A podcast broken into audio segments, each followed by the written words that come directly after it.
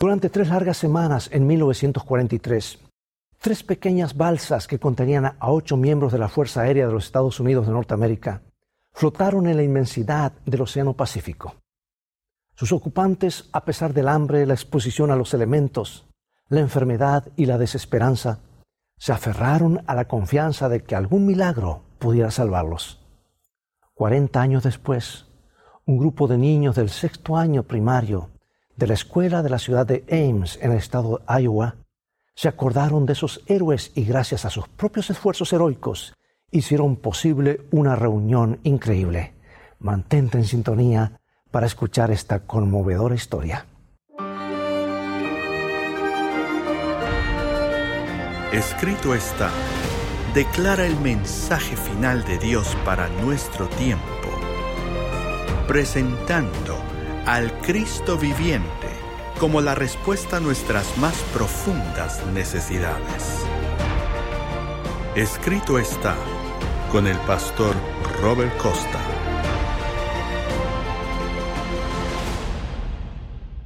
El avión B-17 que llevaba a Eddie Rickenbacker, héroe de la aviación durante la Segunda Guerra Mundial, en el cumplimiento de una misión secreta, se deslizaba por encima de las olas, volando a unos 140 kilómetros por hora. Su tren de aterrizaje no había sido bajado para no correr el riesgo de que chocara en el agua. A tres metros por encima de la superficie, el copiloto teniente James Whittaker apagó todo lo que funcionara con electricidad en el avión y el piloto, el capitán William Cherry, tiró hacia atrás el comando del aparato de modo que la cola hiciera contacto con el agua antes que el resto del fuselaje. Tenían que descender en el Pacífico por haberse pasado de la isla a donde iban debido a un giroscopio dañado. El avión cayó en una zanja entre dos olas pero no pudo rebotar. Después de recorrer no más de unos 10 metros, el aparato se detuvo. El choque fue terrible, pues habían estado moviéndose a cerca de 140 kilómetros por hora. Algunos de los hombres sufrieron golpes y heridas, pero todos sobrevivieron. Rápidamente sacaron las tres balsas salvavidas inflables del avión y lograron salir de él antes que las olas se tragaran el aparato. Los ocho sobrevivientes ataron las tres balsas para no separarse unos de otros y luego hicieron un inventario de la situación. Tenían dos, cuchillos, 18 bengalas de señales, dos pistolas y unos pocos anzuelos y cordeles. Lo que no tenían era agua ni alimentos. En el apuro y la confusión no, no se habían acordado de las provisiones de emergencia. Su único consuelo eran cuatro pequeñas naranjas que alguno de ellos se había echado en el bolsillo antes de salir del avión. Decidieron racionarlas. Cada uno recibiría la octava parte de una naranja. Al comienzo todos estaban seguros de que los aviones de rescate los encontrarían antes que cayera la noche o al día siguiente. Pero durante el tercer día, su hambre y sed se hicieron agudas y sus esperanzas comenzaron a disminuir. Y durante el día se protegían del sol abrasador con piezas de su propia ropa y durante la noche se acercaban unos a otros para conservar el calor ante el frío que les calaba los huesos. Los aviadores se dieron cuenta de que habían caído en uno de los lugares poco frecuentados del Pacífico, alejado de las islas, las instalaciones militares o las rutas de navegación. Pero el cuarto día sucedió algo completamente inesperado una golondrina de mar que venía volando se paró en la cabeza de Eddie Rickenbacker. Todos se quedaron inmóviles mientras el ave los miraba curiosa. Poco a poco, muy cuidadosamente, Rickenbacker fue subiendo su mano y acercándola al ave hasta que por fin con un brusco movimiento final la atrapó de las patas. Cuidadosamente cortaron al ave en ocho porciones y cada uno comió la suya masticando con toda deliberación la carne dura y apestosa del pájaro marino, pero recordando que su vida dependía de ella. Pero lo más importante fue que pudieron usar los intestinos del ave como carnada. Ahora ya podrían pescar. Sin embargo, sus tribulaciones no habían terminado. Todavía siguieron muchos días de hambre y sed devoradora. Pero los ocho aviadores hallaron un Nuevo Testamento de bolsillo que uno de ellos, llamado Johnny Bartek, siempre llevaba consigo. Y su lectura les dio mucho ánimo, Comenzaron a celebrar un servicio religioso todos los días, leían pasajes bíblicos y oraban a un Dios que la mayoría de ellos nunca antes se había molestado en conocer muy bien. Pero en la vastedad del Pacífico, el Señor Todopoderoso creció en sus conciencias. Su palabra adquirió un significado especial y esos hombres que hasta entonces no habían sentido su necesidad de Dios, descubrieron la fe. Finalmente, después de 21 largos días, en forma providencial, todos los hombres menos uno fueron rescatados. Tres de esos sobrevivientes estaban destinados a encontrarse en forma notable en el año 1984. Todo comenzó cuando Susana Kelly se puso a leer con su clase de sexto grado primario el libro Creíamos oír cantar a los ángeles escrito por James Whittaker. Los niños y ella se sintieron muy conmovidos por ese épico relato de supervivencia. Y al terminar una de las sesiones, un niño preguntó, un niño llamado Travis, dijo, ¿queda vivo alguno de estos hombres? Y con esa pregunta la señora Kelly se dio cuenta de que podía desarrollar un excelente proyecto para la clase, a saber, descubrir qué había pasado con los sobrevivientes. Y pronto supieron que Rickenbacker, su ayudante y James Whittaker habían muerto años atrás. En cuanto a los demás tripulantes del avión, lo único que sabían era lo que mencionaba el libro. Dos ciudades, Fort Worth y Oakland, y un estado, New Jersey. No parecía que sería posible trazar la pista de los sobrevivientes contando con tan escasa información. Pero los niños estaban ansiosos de probar. Esos aviadores que flotaban en las balsas salvavidas en medio del Pacífico se habían convertido en sus héroes personales. Su valor y calma ante las horrendas circunstancias parecían materia de leyenda. Y la posibilidad de hacer que esos aviadores cobraran vida los desafiaba.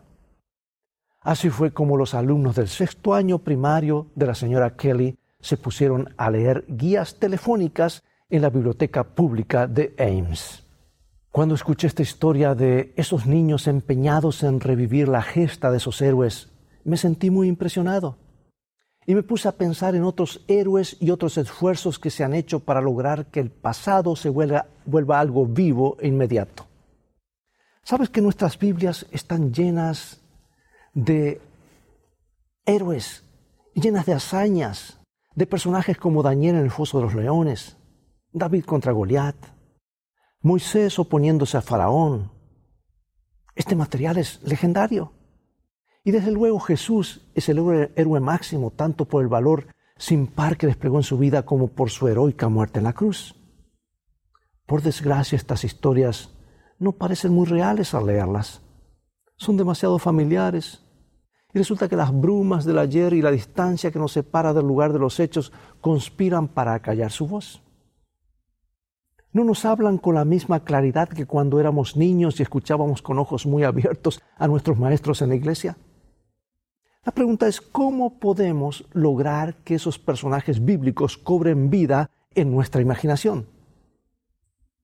Es necesario resolver ese problema por causa de tantas personas para quienes la Sagrada Escritura ha perdido su capacidad de conmoverlas e iluminarlas. ¿Cómo la palabra de Dios hablada en el pasado cobra vida en el presente? Bueno, respecto a esto, nos complace anticipar que en escrito está, tenemos una hermosa variedad de estudios bíblicos para descubrir cuánta importancia tiene la palabra de Dios para nuestra generación. Son herramientas indispensables para afrontar con éxito los desafíos de la vida cotidiana. Y al terminar este programa, no olvides entrar a nuestro sitio, en nuestro sitio de internet para obtenerlos gratuitamente. Ese grupo de estudiantes de la ciudad de Ames, empeñados en ubicar un puñado de héroes de la Segunda Guerra Mundial, también nos ofrece una valiosa clave para descubrir los tesoros de la Sagrada Escritura. A fuerza de investigar guías telefónicas en aquellos días en la biblioteca pública y de seguir pequeñas pistas aquí y allá a lo largo del país, lograron ubicar a tres de los aviadores, el piloto William Cherry, el ingeniero de vuelo Johnny Bartek y el radiotécnico James Reynolds. Casi lo primero que hizo Reynolds fue preguntar cómo podría comunicarse con Cherry y Bartek.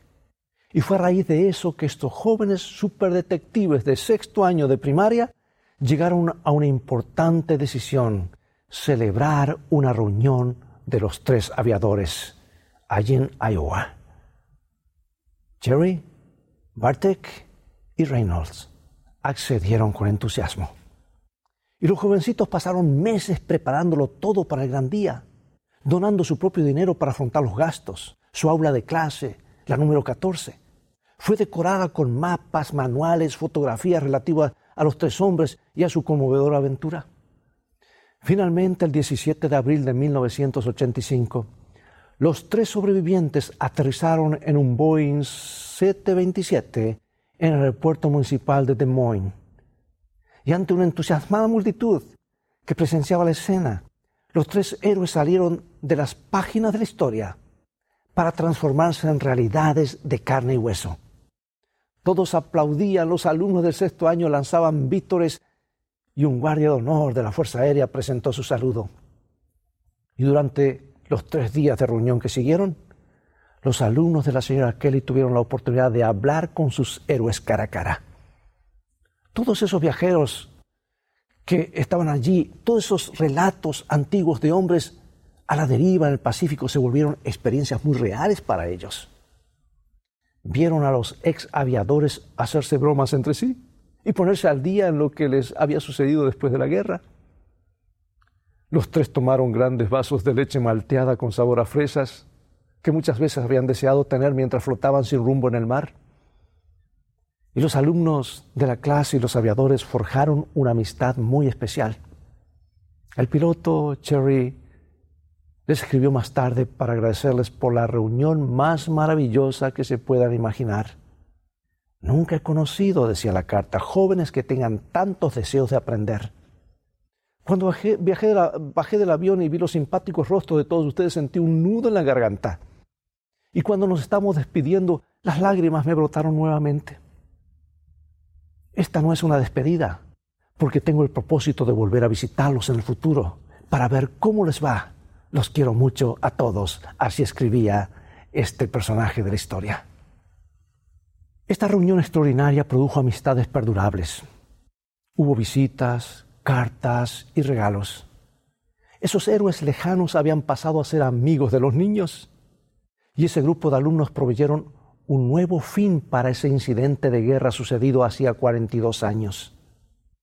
Yo creo que esos niños de escuela primaria de Ames nos demuestran cómo podemos experimentar un nuevo comienzo en nuestra relación con los héroes de la Biblia. Nos pueden ayudar a hacer que los antiguos relatos se vuelvan reales para nosotros la clave es sencillamente compartir algo, es tener experiencias comunes.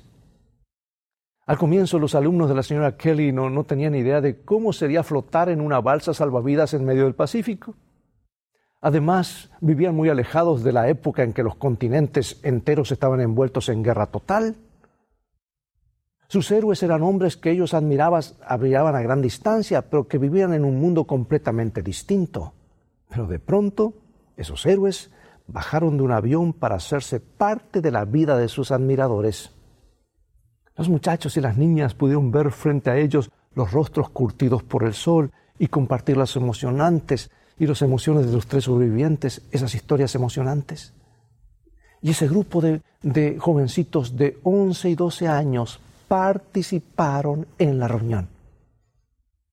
Y cuando los tres hombres derramaron lágrimas de gozo, ellos también lloraron se habían convertido en participantes, partícipes de la historia. Esos niños y niñas ya no eran extraños que contemplaban la escena de lejos. En nuestro propio caso sucede lo mismo. Con referencia a la Sagrada Escritura, no necesitamos permanecer marginados del mundo que nos presenta, podemos participar en esos antiguos relatos. Podemos compartir esas mismas experiencias conmovedoras con Dios. ¿Cuál es el secreto de hacer que la Biblia cobre vida? Es simplemente la participación.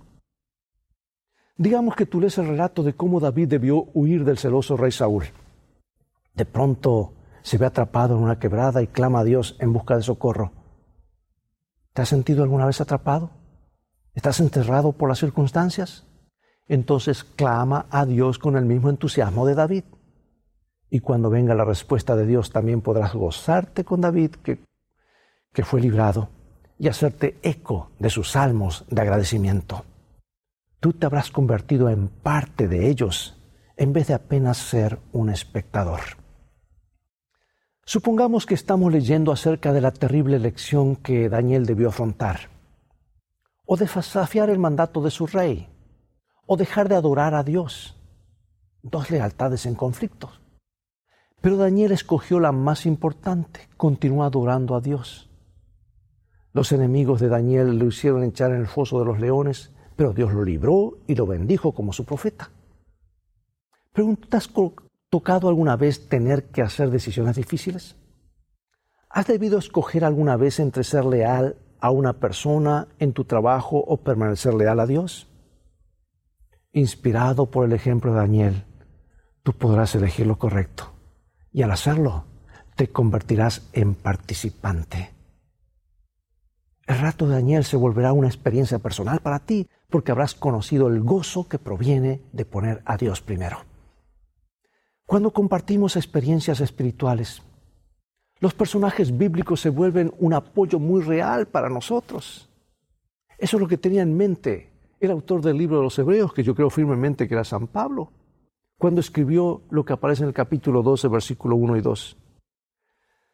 Por tanto, nosotros también teniendo en derredor nuestro tan grande nube de testigos, despojémonos de todo peso del pecado que nos asedia y corramos con paciencia la carrera que tenemos por delante, puesto los ojos en Jesús, el autor y consumador de la fe, el cual por el gozo puesto delante de él sufrió la cruz, menospreciando lo propio y se sentó a la diestra del trono de Dios. Amados, la Biblia, las escrituras están para hacernos participantes en esa carrera común. La Sagrada Escritura es una realidad viviente en la cual podemos entrar. Jesús dijo, las palabras que yo os he hablado son espíritu y son vida. Y en Hebreos se describe la Biblia como viva y eficaz, más cortante que cualquier espada de dos filos no es tan solo un libro de historias, sino algo que podemos blandir como un arma.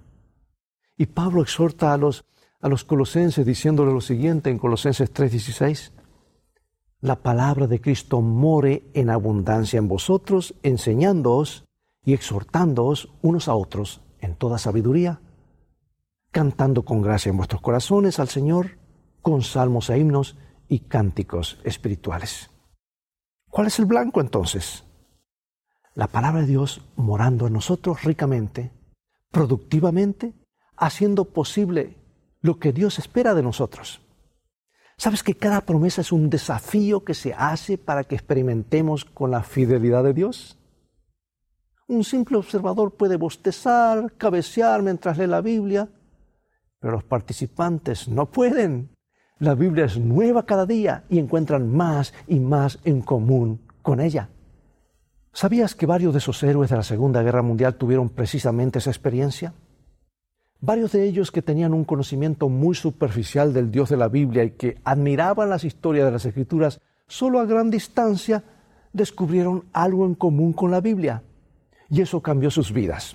Por ejemplo, James Whittaker cuenta cómo sucedió esto. Durante el día número 13 de su Odisea en el Pacífico, los hombres iban perdiendo rápidamente las escasas fuerzas que les quedaban bajo un sol abrasador, profundamente debilitados por la sed y cubiertos de llagas por el agua salada. De pronto, poco después de las diez de la mañana, vieron una cortina azul de lluvia que se movía hacia ellos. Todos se pusieron a orar en voz alta pidiendo que el chubasco llegara donde se encontraban.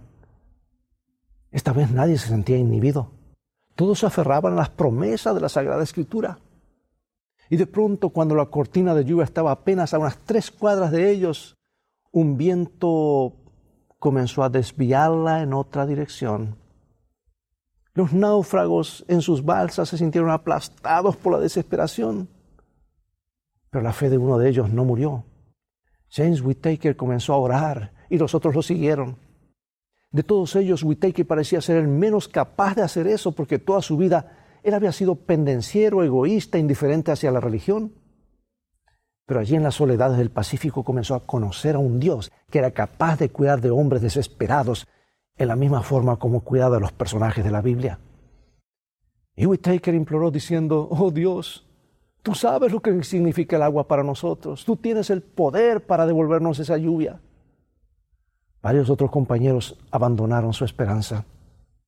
Uno de ellos gruñó disgustado que el miserable viento iba a seguir soplando en la misma dirección cuarenta años más. Y Whittaker replicó en su oración, Señor, el viento te pertenece. Tú eres el dueño. Mándale que sopla hacia acá y nos devuelva esa lluvia, sin la cual nos moriremos. ¿Y cuál no sería el asombro de todos al ver que a pesar de que el viento no cambiaba de dirección, la cortina de lluvia se detuvo y luego muy lentamente comenzó a retroceder hacia ellos, contra el viento. Los hombres contemplaron cómo se movía con majestuosa deliberación.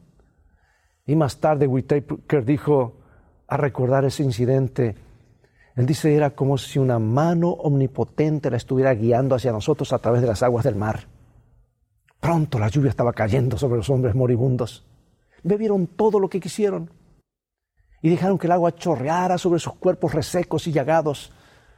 Todos ellos habían llegado a ser partícipes del gran drama de Dios. Unos pocos días más tarde sucedió otro milagro salvador. Whittaker y dos compañeros cuya balsa se había desprendido de las otras vieron una isla y se pusieron a remar hacia ella. Pero cuando les faltaba tan solo unas dos cuadras para llegar, una fuerte corriente comenzó a arrastrarlos mar adentro, en sentido contrario a la isla. Los hombres se esforzaron por remar contra la corriente, pero en su condición debilitada no podían ganar terreno. Entonces Whittaker se acordó del Dios de la Biblia que le había enviado lluvia el día 13. Ahora nuevamente se necesitaba un milagro para salvarlos. Y el teniente clamó a Dios en procura de ayuda. Angustiado, desesperado, buscando en las profundidades de su corazón alguna provisión de fe, lanzó sus voces al viento en procura de ayuda de parte de Dios. Y James Whittaker comenzó a mover esa pequeña embarcación contra la corriente. De pronto se levantó una tormenta de lluvia que los azotaba. Además de los tiburones, los tiburones comenzaron a rondar la balsa y Whittaker tenía que dejar de remar para ahuyentarlos con el remo. Pero contra todos esos obstáculos, Whittaker avanzó. Ahora no le cabía duda alguna en cuanto a quién le daba la fuerza. Y por fin llegó a la playa con, dos, con sus dos compañeros. Más tarde, junto con los demás náufragos, fueron rescatados. Habían pasado una prueba terrible que duró tres semanas. Pero lo más importante, dijo el teniente, fue que me encontré con mi Dios. Fue la mayor aventura que pueda tener un ser humano. Es la historia más grande que pueda contar, escribió él en su libro. Pregunto, ¿no queremos acaso que esa clase de historia se repita en nuestra vida? El Dios de la Biblia se mantiene hoy tan activo como siempre. Quizá no nos toque a todos nosotros presenciar la clase de milagros que vieron los ojos de Whittaker y sus compañeros. Pero todos podemos experimentar cómo de algún modo Dios actúa en nuestra vida si tan solo, usamos la Biblia, si probamos sus promesas y aplicamos sus principios. Podremos ver a Dios en acción. Podremos compartir las aventuras de Daniel, de David y de James Whittaker ¿por qué no comenzar hoy mismo? No te conformes con ser un espectador, conviértete en participante.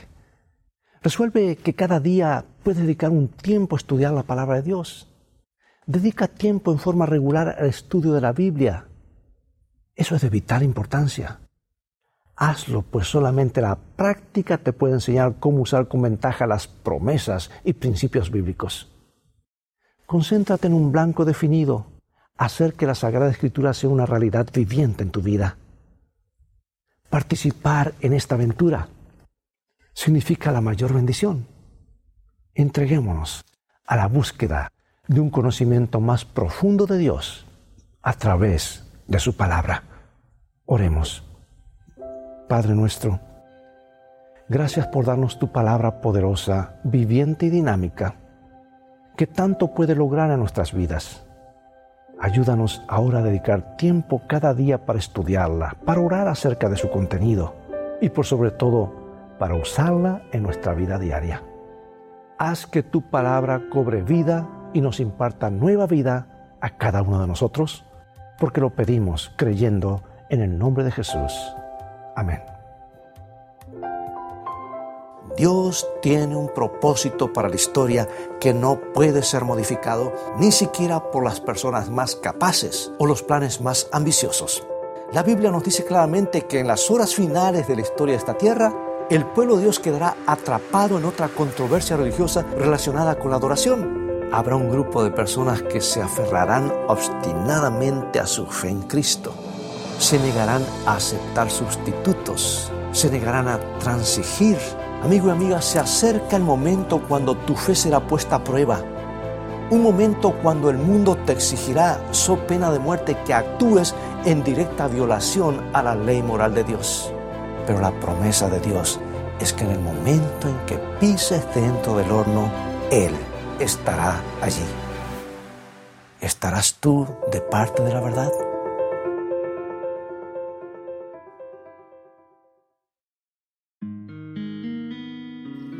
Dios cuida y sostiene todo lo que creó. El que sustenta a los innumerables mundos diseminados por la inmensidad, también tiene cuidado del gorrioncillo que entona sin temor su humilde canto.